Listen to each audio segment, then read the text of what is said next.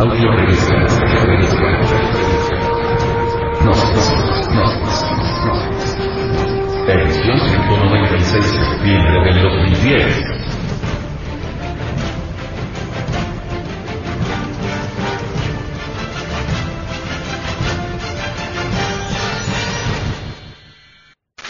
Tolerancia.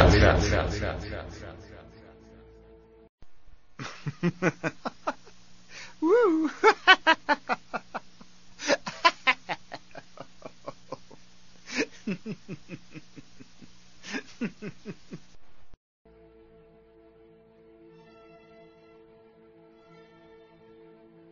Muchos se reirán de la gran catástrofe, pero...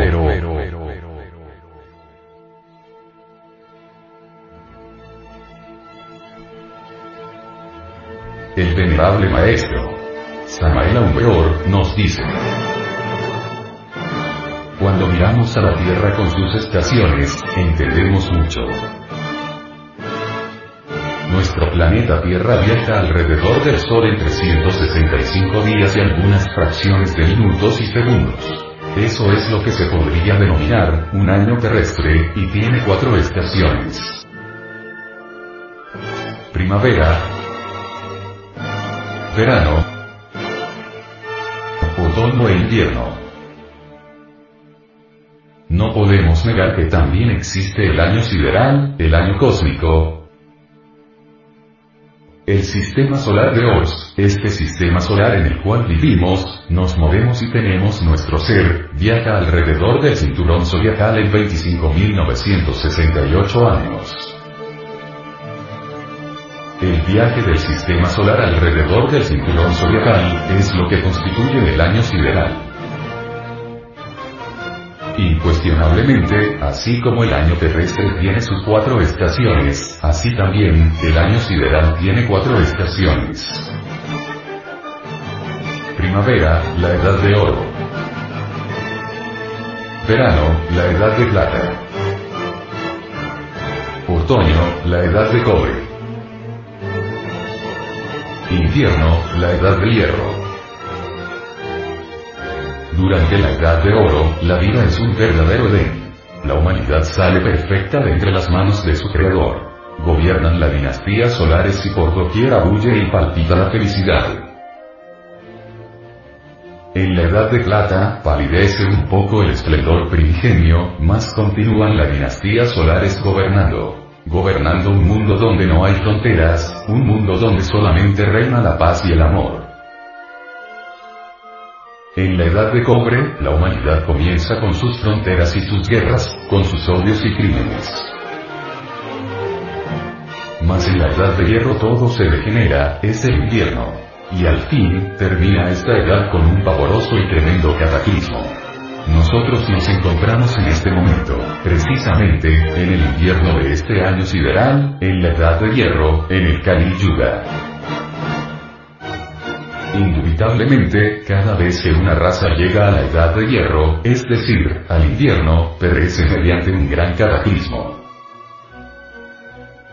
¿Qué diremos nosotros, por ejemplo, de la raza polar, que otrora habitara el casquete polar del norte? Perecieron. ¿Qué diremos de los hiperbóreos, a los cuales alude Federico Nietzsche? Se dice que perecieron arrasados por fuertes huracanes, ¿Y qué se dirá de los lemures? Ellos perecieron por sol de lluvia de fuego, volcanes y terremotos. ¿Y de los atlantes, qué se ha dicho? ¿Qué dicen los libros sagrados? Realmente, todos ellos afirman que hubo un diluvio universal. Fue entonces cuando la revolución de los ejes de la Tierra hizo que los mares cambiaran de lecho, y perecieron entre las aguas del Atlántico millones de personas, Ahora, es bueno que ustedes entiendan que estamos en la edad de hierro y que ya se ha llegado al fin. La simbología esotérica oculta, para representar el momento actual, pone un gran reloj. Un reloj de arena que está quieto, no anda, como indicando, pues, que los tiempos se han cumplido. Junto al reloj, un esqueleto con su guadaña, él representa a la muerte.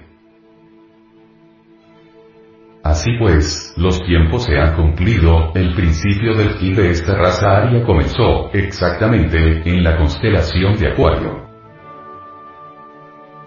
Fue entonces cuando el Sol reinició su marcha, junto con todos los mundos del sistema solar, alrededor del cinturón zodiacal. Una raza no dura más que lo que dura un viaje del sistema solar alrededor del zodíaco. Después de haber viajado el sistema solar por todas las 12 constelaciones, ha vuelto a su punto de partida original. Así pues, el año sideral está concluyendo. Antes de poco habrá llegado el fin. Durante el viaje, los ejes de la Tierra se van revolucionando, los polos se van desviando. Bien saben los hombres de ciencia, que ya el polo magnético no coincide con el polo geográfico. Si un aviador en un avión se dirige hacia el norte, de acuerdo con la orientación de la brújula, al llegar, exactamente, al polo norte, la aguja quedaría como loca. Descendería el aviador, entonces, verticalmente con su nave, pero no hallaría el polo en ese lugar. Ya el polo norte se está desviando, los polos se están desviando, bien se sabe que el polo norte se está desenando. Grandes y FedEx se encuentran cerca de la zona ecuatorial, vienen desprendidos de los polos. Así pues, la revolución de los ejes de la Tierra es un hecho, está demostrado y se puede demostrar con mecánica celeste. Ahora, quiero que entienda por qué estamos formando el ejército de salvación mundial. Nosotros queremos iniciar una nueva civilización, y una nueva cultura. Lo que estamos diciendo puede ser demostrado con aparatos mecánicos perfectos. Son hechos concretos claros y definitivos. Y hechos son hechos y ante los hechos tenemos que rendirnos. Así como en el continente Atlante hubo una humanidad elegida, que sirvió de base o de núcleo para la formación de nuestra raza, de esta quinta raza aria que hoy habita perversamente sobre los cinco continentes del mundo, así también diré, que ahora, por estos tiempos, se va a crear un pueblo, un núcleo para la formación de la futura sexta raza raíz. Así como los atlantes no creyeron jamás al Manuba y Basuata, el Noé bíblico, de que los tiempos del fin habían llegado, y en vísperas de la gran catástrofe comían y bebían, y se divertían, se casaban y se daban en matrimonio, y al otro día eran cadáveres, así también diré, que esto que estoy afirmando aquí, en forma enfática, no será creído por todos. Obviamente, muchos se reirán, diciendo, sobre esto del fin del mundo se ha hablado mucho, ¿y qué? Pedro mismo, el apóstol, se adelantó diciendo que por estos días, muchas gentes inicuas y perversas dirían, ¿dónde está el cumplimiento de tu profecía, sobre su venida, si todo permanece como los primeros días de nuestros primeros padres? Pero los atlantes, también se rieron de la catástrofe en su tiempo, y perecieron. La revolución de los ejes de la Tierra hizo que cambiaran de lecho los océanos, se hundió la Atlántida con todos sus millones de habitantes. Hoy, nos acercamos otra vez a una nueva gigantesca catástrofe.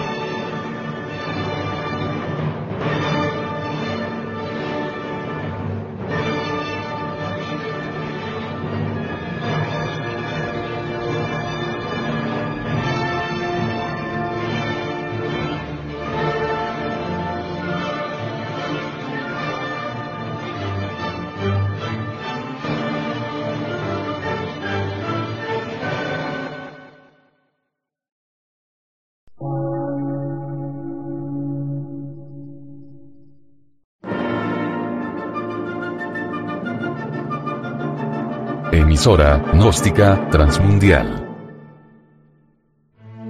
Por una nueva civilización y una nueva cultura, sobre la faz de la Tierra.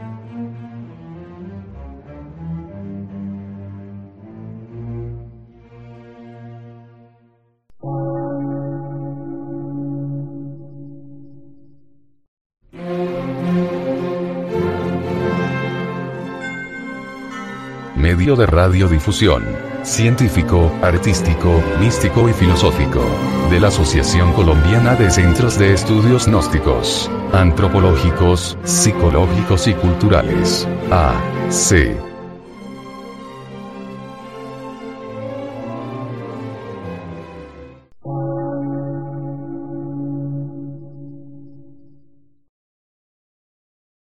Lectura en movimiento. Difusión sin fronteras.